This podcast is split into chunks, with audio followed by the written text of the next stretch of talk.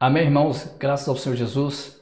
Mais uma vez estamos aqui para ministrar a palavra do Senhor e que o Espírito Santo possa nos conceder graça nesta noite e possamos ser mais enriquecidos com a palavra de Deus. Amém?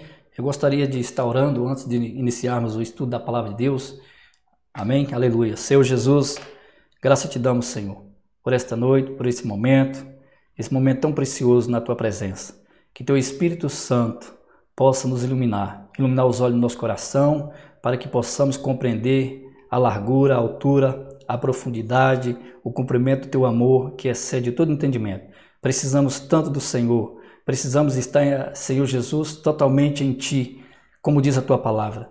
Se permanecerdes em Ti e se nós estivermos no Senhor e a Tua palavra estiver em nós, nós podemos pedir qualquer coisa e será feito. E o que, eu pedi, o, que, o que eu te peço nessa noite, Senhor, é que o Senhor derrama sobre nós a tua graça, do conhecimento, da revelação, da compreensão, que o Senhor venha iluminar os olhos do nosso coração para que possamos entender Jesus, entender o teu falar. Senhor, nos ilumina os olhos do meu coração, para que eu possa falar a tua palavra aos corações, para que eu venha ser um canal de bênção nessa noite, Senhor, e transmitir a tua palavra com sabedoria, com temor e tremor diante do Senhor, pois reconhecemos que Tu és um Deus santo, um Deus poderoso, um Deus majestoso. Reconhecemos que somos pó e cinza, não podemos nada, não somos nada. Reconhecemos, Senhor Jesus, a nossa miserabilidade. Reconhecemos a nossa fragilidade, a nossa incapacidade. Sabemos que a nossa suficiência, ela vem do Senhor. Por nós mesmos temos a capacidade nem de pensar nada como se viesse de nós. Mas graças ao Senhor, que o Senhor é o Deus suficiente, e nos capacita a viver uma vida em Ti mesmo, para Ti, Senhor. Que nesta noite o Teu nome venha a ser glorificado. Senhor, fala ao nosso coração de maneira concisa e objetiva. Que o Teu reino venha avançar e que o Senhor possa obter glórias para Ti através da exposição da Tua palavra. Me ajuda a expor a Tua palavra. Senhor Jesus, me, me usa como uma flecha na mão de guerreiro. É o que eu te peço nessa noite. Abençoa cada um dos irmãos que vai ouvir essa mensagem, que está ouvindo, que vai, Senhor Jesus, ser edificado. Edifica a tua igreja, Senhor. Sabemos que todas as coisas são sustentadas pela tua palavra. Sem palavra o teu povo se, se, corrompe, mas através da tua palavra é que o Senhor nos dá as diretrizes necessárias para que possamos andar de maneira digna e fazer a tua vontade. Nos ajuda a andar na graça, andar no amor, nos ajuda a andar na fé, andar no espírito, nos ajuda a andar na luz. Como o Senhor é luz, é o que te pedimos nessa noite, Senhor. Ajuda a tua igreja, ajuda o teu povo, aqueles que estão precisando urgentemente, Senhor, do teu auxílio, da tua mão poderosa, pois tu és um Deus forte em força e grande poder. É o que te pedimos nessa noite, Senhor Jesus. Estenda as tuas mãos poderosas e cuida do teu povo, salva a tua igreja, abençoa a tua igreja, Senhor. Abençoa teus filhos que têm invocado o teu nome. Aqueles de coração puro invocam o nome do santo do Senhor Jesus. Visita as casas nessa noite e derrama o teu Santo Espírito, trazendo libertação, trazendo cura, trazendo transformação, trazendo a libertação que precisamos. Em nome de Jesus, nós oramos e agradecemos ao Senhor. Aleluia. Graças a Deus. Amém, irmãos? É, o tema da mensagem é aspirando por ser revestido da habitação celestial, almejando por ser revestido da habitação celestial. Glórias ao nome santo de Jesus. Amém? Eu gostaria de convidar os irmãos para estar lendo conosco é, 2 Coríntios capítulo 5, versículo 1 e 2. Amém? Que diz o seguinte: Sabemos que se a nossa casa terrestre desse tabernáculo se desfizer, temos da parte de Deus um edifício, casa não feita por mãos, vírgula, eternas no céu. E por isso, neste tabernáculo, gememos, aspirando por sermos revestidos da nossa habitação celestial. Aleluia. Graças a Deus. É, esse versículo, esse capítulo de 2 Coríntios, o versículo 1 e 2, Paulo vai mostrar a efemeridade da vida cristã. A nossa vida, ela é efêmera, ela é transitória, ela é passageira. E Paulo nos diz que ainda que a, no, a nossa casa, a nossa tenda se desfazer, a nossa tenda desse desta terra terrestre se desfazer, temos da parte de Deus um edifício. Casa não feita por mãos, não feita por mãos humana, mas eternas no céu. Aleluia. O apóstolo Paulo, sabemos que ele era um fazedor de tendas. E aquilo que ele exercia no seu ofício de trabalho, ele compara aqui nessa epístola. Ele diz que mesmo que essa tenda, que é o nosso corpo, ele compara o nosso corpo com uma tenda. Uma tenda que, que deteriora, uma tenda que desfaz, que apodrece, que envelhece, é o nosso corpo. Mas mesmo que ela venha, venha acontecer isso com o nosso corpo, temos da parte de Deus um edifício, uma casa eterna, não feita por mãos humanas, mas no céu. Aleluia! Graças ao Senhor Jesus, que nós podemos nos alegrar de, saber, de sabermos que nós temos uma moradia eterna. Aleluia! Nós somos peregrinos nesta terra, nós somos forasteiros nessa terra e almejamos e aspiramos pela habitação celestial. Qual o desejo, o maior anelo no seu coração, meu irmão, minha irmã?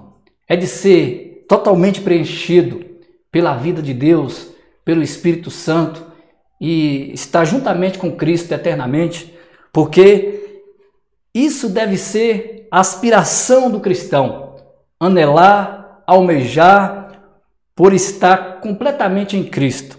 Esse era o desejo do apóstolo Paulo. Ele tinha esse desejo no seu coração de saber que essa, essa tenda, essa barraca, que vai se desfazer, ela vai se desfazer, mas temos da parte de Deus um edifício.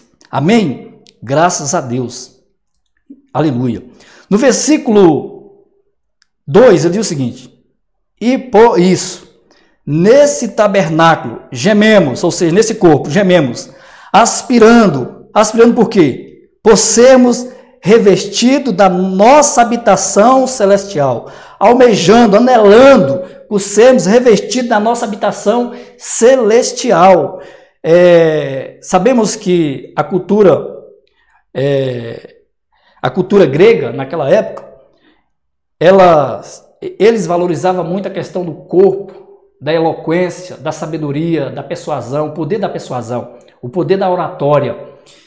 E Paulo, quando ele chega ali em Corinto, ele começa a pregar a palavra de Deus debaixo do poder do Espírito Santo, e ele não usa de sabedoria humana, palavras de persuasão humanas, mas ele diz que pregou o evangelho debaixo do poder do Espírito Santo, para que a fé dos irmãos não se apoiasse em sabedoria humana, Vivemos num tempo o qual as pessoas valorizam muito duas coisas que têm se valorizado nesse mundo, nesta geração contemporânea.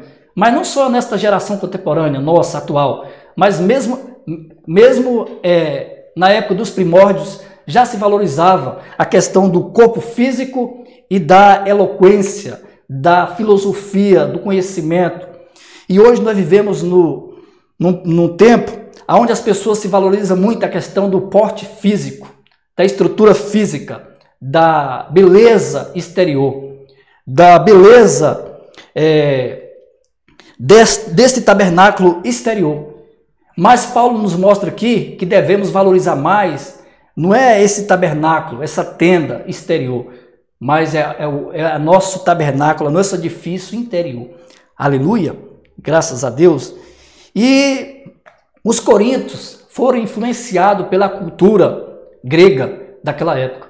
E eles valorizavam muito essa questão também do corpo e da eloquência. E Paulo chega ali naquela, naquela cidade quebrando todos os paradigmas daquela época. Graças a Deus que o apóstolo Paulo, o Senhor usou esse homem de, de uma tamanha envergadura para ministrar sua palavra e pregar o evangelho e pessoas ser salvas. E Deus usou de maneira tão poderosa que nós sabemos que Paulo escreveu três epístolas. Se nós colocarmos a epístola aos Hebreus, nós vamos é, classificar como 14 epístolas Paulo escreveu. Mas graças ao Senhor, ele diz que, por isso, nesse tabernáculo gememos, aspirando por sermos revestidos da habitação celestial. Uma coisa que eu gostaria de enfatizar que devemos cuidar do nosso corpo físico, porque nós vamos prestar conta ao Senhor daquilo que comemos e bebemos. A Bíblia diz que nós vamos prestar conta. Mas, meus irmãos, nós não podemos idolatrar o nosso corpo. Nós não podemos é, gastar é, horrores de grana, de dinheiro com o nosso corpo, colocando botox, plástica, é, é, cirurgia plástica no nosso corpo, porque o nosso corpo vai se desfazer. O nosso corpo vai desfazer. Nós, como cristão, devemos anelar e aspirar pela habitação celestial. Amém? Eu não estou aqui enfatizando que nós não devemos fazer uma atividade física, cuidar do nosso corpo, não. Mas é a coisa demasiada. Essa coisa demasiada com a vaidade, isso é pecado. Amém? Olha o que ele diz. É, no versículo no versículo 4. Pois na verdade, os que estamos nesse tabernáculo gememos, angustiados, não por querermos ser despidos, mas revestidos para que o mortal se reviste, seja absorvido pela vida. Graças a Deus. Aleluia, que esse, que esse corpo mortal, ele vai ser absorvido pela vida. E para é, nos ajudar a compreender mais o que Paulo está falando aqui no versículo 4, eu gostaria de ler com os irmãos 1 Coríntios capítulo 15. Olha o que diz, alguns versículos, vamos ler aqui em 1 Coríntios capítulo 15, que diz o seguinte, capítulo 15, versículo 51. Gostaria de ler com os irmãos. Diz o seguinte: Eis que, eis que vos digo um mistério. Nem todos dormiremos, mas transformados seremos todos. Num momento, no abrir e fechar de olhos, ao soar da última trombeta, a trombeta soará. Os mortos ressuscitarão incorruptíveis e nós seremos transformados. Porque é necessário que este corpo corruptível se revista da incorruptibilidade e o que o corpo mortal se revista da imortalidade. E quando este corpo corruptível se revestir da incorruptibilidade, e o que é o que é mortal se revestir da imortabilidade, então se cumprirá a palavra que está escrita: Tragada foi a morte pela vitória. Aleluia, graças a Deus. Então Paulo mostra aqui que na vida do Senhor Jesus, os nós nós os vivos, os mortos vão ressuscitar, vão ressuscitar primeiros, vão receber um corpo incorruptível, imortal, glorioso, celestial. E nós, os vivos que estivermos, vamos também ser revestidos desse corpo imortal. Meu irmão, era o anelo de Paulo. Paulo aspirava, anelava por isso, que deve também ser o desejo do nosso coração. Prosseguir nessa caminhada, prosseguirmos nessa jornada, nessa empleitada, cumprirmos o grande comissionamento, a grande comissão que o Senhor nos deu de pregar seu evangelho, de viver no Espírito, de andar no Espírito, de fazer a vontade do Senhor, de subjugar a nossa carne, de colocar nossa, os nossos desejos pecaminosos na cruz do, do Senhor Jesus e mortificá-la através da cruz. Amém? Aleluia. Olha o que diz o versículo 5. Ora, foi o próprio Deus quem nos preparou para isso, outorgando-nos o penhor do Espírito. Aleluia. O Espírito Santo é a garantia que o seu corpo mortal vai se revestir da imortabilidade. É o penhor, é a garantia. O Espírito Santo é o selo que Jesus vem nos buscar. Que ele vem nos buscar. E esse selo é a garantia que você, que seu endereço é certo. Amém? Graças a Deus. Aleluia. Versículo 6. Versículo 6. Temos, portanto, sempre bom ânimo, sabendo que enquanto no corpo estamos ausentes do Senhor. Uma das coisas que tem abatido os cristãos nesses últimos dias é o, é o desânimo, é a falta de estar é, encorajado, de estar fortalecido, mas muito, muito que se vê é animosidade, é falta de, de ânimo, de coragem, de, de, de ousadia, vivemos desanimado com muitas coisas. Muitas vezes desanimado com a palavra de Deus, desanimado com o evangelismo, desanimado até mesmo a questão de congregar, de reunir. Mas o que Paulo nos ensina aqui, que não devemos estar desanimado, mas devemos estar sempre com bom ânimo. Olha o que ele diz. Olha o que ele diz. Sabendo que, enquanto no corpo estamos ausentes do Senhor, estamos ausentes do Senhor, visto que andamos por fé e não pelo que vemos. Uma das coisas que nos faz estar desanimado é quando nós olhamos para as coisas que se vê, as coisas palpáveis, as coisas visíveis. Mas o cristão não pode viver a sua vida alicerçada, fundamentada nas coisas que se vê, por vista, mas por fé. Quando você começa a andar por fé, assim como Abraão andou por fé, meu irmão, nós não vamos entrar num desânimo espiritual. Nós não vamos entrar numa, numa, numa vida de, de murmuração, de reclamação, uma vida que, que não avança. Nós não vamos entrar nesse caminho, meu irmão. Não vamos. Porque nosso, nossos olhos estão fixos em Jesus Cristo. Andamos por fé. Andamos por fé e não por aparência. E não por aquilo que vemos. Se apega ao seu Jesus. Não se apega às coisas que você tem, tem enxergado, tem visto. Se apega às promessas que está na palavra de Deus. Ele prometeu que o nosso corpo vai ser revestido da incorruptibilidade. Ele prometeu, ele é fiel. Ele prometeu que vai nos buscar e ele nos garantiu através de quê? Do Espírito Santo. Amém? Aleluia. Graças a Deus. Olha o que ele diz. Entretanto, estamos em plena confiança, preferindo deixar o corpo e habitar com o Senhor.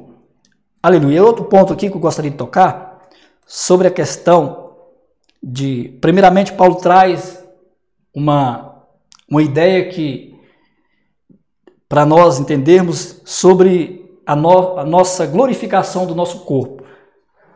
Aqui do capítulo 1 ao ao 7. Mas no versículo 8, Paulo já muda o discurso. Ele vai falar agora sobre a questão do crente, depois da sua morte, estar com Cristo. Depois que nós morremos, nós que cremos no Senhor, nós que fomos regenerados, que nascemos de novo, que temos a vida de Deus, quando nós morremos, para onde nós vamos? Algumas linhas teológicas, alguns cristãos eles creem no sono da alma. Morreu, está dormindo. Mas não é isso que Paulo ensina aqui. No versículo 8 ele diz o seguinte: olha o que ele diz: deixar o corpo e habitar com o Senhor. Ou seja, quando nós morremos, nós vamos habitar com o Senhor. Nós vamos estar com o Senhor, porque nós cremos que o homem é a tricotomia. O homem é alma, corpo e espírito. Amém? Então, quando nós morremos, nós vamos habitar com Cristo. É, e essas linhas teológicas, eles, crê no sono da alma, eles pegam alguns versículos que está aqui é, em 1 Tessalonicenses, capítulo 4, fala o seguinte. Gostaria de ler com os irmãos. Olha o que diz. Esse é o versículo que eles que eles pegam como base para, para os seus argumentos no sono da alma. 1 Tessalonicenses capítulo 4, versículo 13. Não queremos, porém, irmãos, que sejais ignorantes com respeitos aos que dormes, para que não vos entristecerdes como os demais que não têm esperança. Então o versículo, o versículo que, que eles pegam é esse aqui, que é morreu está dormindo. Mas aqui o termo que Paulo usa é um eufemismo, ou seja, é quando você quer falar uma palavra para uma pessoa, uma palavra que é dura, que é pesada, e você quer trazer, é, suavizar esse falar, falar de maneira branda, e você usa um eufemismo. Não, ele não morreu. Você não usa a palavra, ó, seu parente morreu. Não, você vai falar, ele dormiu. Então você usou um eufemismo. É isso que Paulo está usando nesse versículo. Amém? Então, nós cremos que depois que o cristão morreu, ele não está dormindo, está no seio de Abraão. É o que diz Lucas 16. Ali nos mostra que morreu o rico e Lázaro. E Lázaro estava no seio de Abraão, enquanto o rico estava em tormento, sofrimento. E ele olha e vê Lázaro que estava juntamente com Abraão, e ele clama a Abraão: Pai Abraão, tenha misericórdia de mim. Manda que Lázaro molhe as pontas dos dedos e venha refrescar a minha língua, porque eu estou aqui no lugar do tormento. E Abraão fala: Não, há uma, um, uma barreira entre os que estão aí e os que estão deste lado. Não tem como passar. Lázaro não tem como passar para esse lado para refrescar o seu sofrimento. Lembra que em vida você teve todas as coisas nesta, na terra e Lázaro só teve sofrimento. E ele fala o seguinte para Abraão: manda Lázaro ir até os meus irmãos, porque eu tenho cinco irmãos que estão nas, na mesma condição que eu vivia, para que eles possam se arrepender, se arrepender e não vir para esse lugar de tormento. E Abraão fala para ele: eles têm a lei e os profetas, que eles possam ouvir a lei e os profetas. Sabe o que, que eu ganho aqui, meus irmãos? Que há orações feitas no Hades que jamais serão respondidas.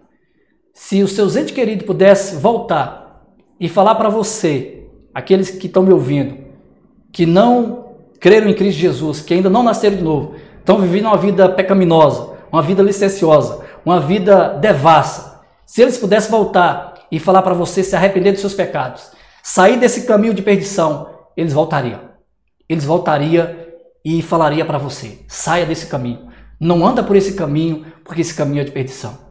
Que o Senhor possa ter misericórdia da sua vida. Aleluia. Graças a Deus. Voltando aqui em 2 Coríntios capítulo 5. Aleluia. Graças ao Senhor. Olha o que Paulo diz. Versículo, versículo 9. E por isso que também nos esforçamos, quer presente, quer ausente, para lhe sermos agradáveis. Versículo 10. Porque importa que todos nós comparecemos perante o tribunal de Cristo, para que cada um receba segundo o bem ou o mal que tiver feito por meio do corpo. Aleluia. Paulo nos mostra aqui que há um, vai ter um tribunal para os cristãos ser julgado. E cada um vai ser julgado segundo as suas obras. Eu e você vamos ser julgados pelas nossas obras. Aleluia. Graças a Deus. Mas, todavia, o cristão não é salvo por obras. Nós somos salvos pela graça. É, Efésios capítulo 2, versículo 8, fala o seguinte: Pela graça sois salvos, mediante a fé. Isso não vem de vós, é dom de Deus. É dom de Deus. Mas o cristão é salvo, ele é salvo pela graça. Mas ele pratica boas obras não para ser salvo, mas porque ele já é salvo. Amém? Quando nós somos salvos, nós praticamos boas obras. Para ser salvo? Não. Para, para expressar, manifestar o amor de Deus. Aleluia. Graças ao Senhor Jesus. É, outro versículo que eu queria ler com os irmãos, que é versículo 17, que diz o seguinte: Assim, se alguém está em Cristo, é nova criatura. As coisas antigas já passaram. Eis que fizeram novas. E se alguém está em Cristo, é nova criatura. As coisas antigas já passaram, eis que se, se fizeram novas. Graças a Deus. Paulo aqui fala sobre a questão de, do novo nascimento. Quando nós estamos em Cristo Jesus, somos nova criatura. Somos nova criatura. O Senhor nos refez. Nós nascemos de novo. As coisas antigas do nosso passado do velho homem ficou para trás, graças ao Senhor Jesus. Eis que tudo se fez novo. Meu irmão, está vendo o poder da regeneração? O poder da regeneração é, faz com que o homem se faz com que na vida do homem se torna tudo novo. É o poder do evangelho, é o poder da palavra de Deus, é o poder da regeneração. O evangelho é o poder de Deus que transforma coisas velhas em coisa nova. Esse é o evangelho de Cristo Jesus. Graças a Deus. Aleluia.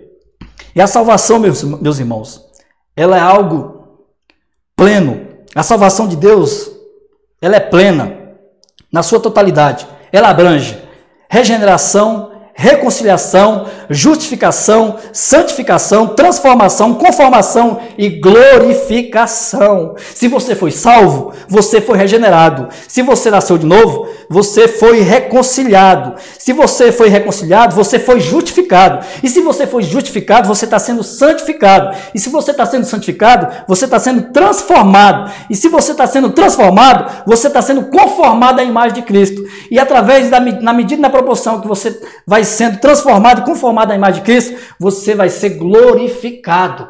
Nós vamos receber um corpo glorioso, imortal, incorruptível. Que esse deve ser o maior anelo do nosso coração, aspirando pela habitação celestial. Que Deus possa nos abençoar em Cristo Jesus. É, eu gostaria de encerrar por aqui e gostaria de estar orando pelos irmãos mais uma vez, amém? Que Cristo possa nos abençoar. Aleluia. Senhor Jesus, graças te dou, Senhor, pela tua palavra, pelo teu espírito, a tua palavra que é lâmpada para os nossos pés, é luz para o nosso caminho. A tua palavra, Senhor, que ilumina os nossos caminhos. A tua palavra que nos guarda, que nos liberta. Essa palavra que é a verdade, a verdade que nos liberta, a verdade que nos transforma. Continua, Senhor, nos impulsionando, nos moldando, eu te peço que o Senhor continue nos santificando. Nos ensina a trilhar esse caminho da santificação, esse caminho da conformação, esse caminho, Senhor Jesus, da, da renovação da nossa mente. Renova a nossa mente. Tira toda a velharia, tira toda a cegueira espiritual e nos ajuda a andar por fé e não por vista, não por aquilo que temos visto. Senhor, mas por fé, Senhor. Abençoa a tua igreja, abençoa a igreja de Samambaia, abençoa cada família, cada irmão, Senhor. Abençoa as famílias, Senhor dessa localidade. Derrama tuas bênçãos sobre a vida de cada um dos meus irmãos, guardando e livrando de todo mal, de todo estratagema de Satanás, que o Senhor possa nos guardar, Senhor, e nos conceder a tua bênção e a tua vitória, em nome do Senhor Jesus. Amém. Aleluia. Graças a Deus. Amém, irmãos? Que os irmãos possam agora compartilhar é, no aplicativo Zoom a palavra de Deus. Jesus Cristo é o Senhor e tenha uma boa noite. Aleluia.